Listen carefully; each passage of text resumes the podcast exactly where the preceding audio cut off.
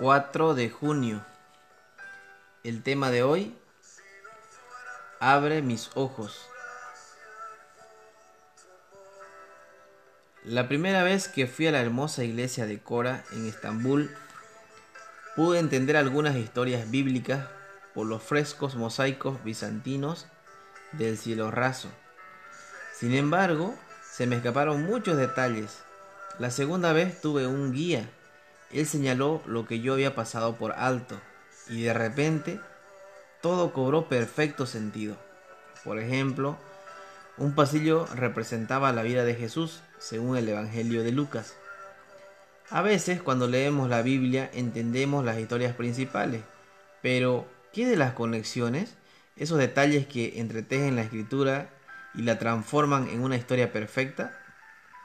Es cierto, tenemos comentarios bíblicos y herramientas de estudio, pero también necesitamos de un guía, alguien que nos ayude a ver las maravillas de la revelación escrita de Dios.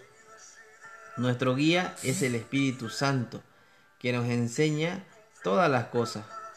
Juan 14:26. Pablo escribió que él usa las palabras del Espíritu combinando pensamientos espirituales con palabras espirituales.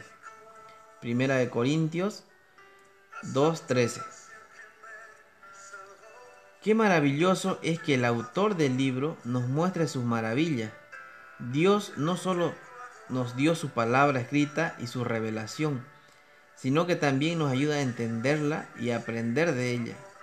Así que oremos junto con el salmista. Abre mis ojos y miraré las maravillas de tu ley. Salmo 119, 18. Repite conmigo.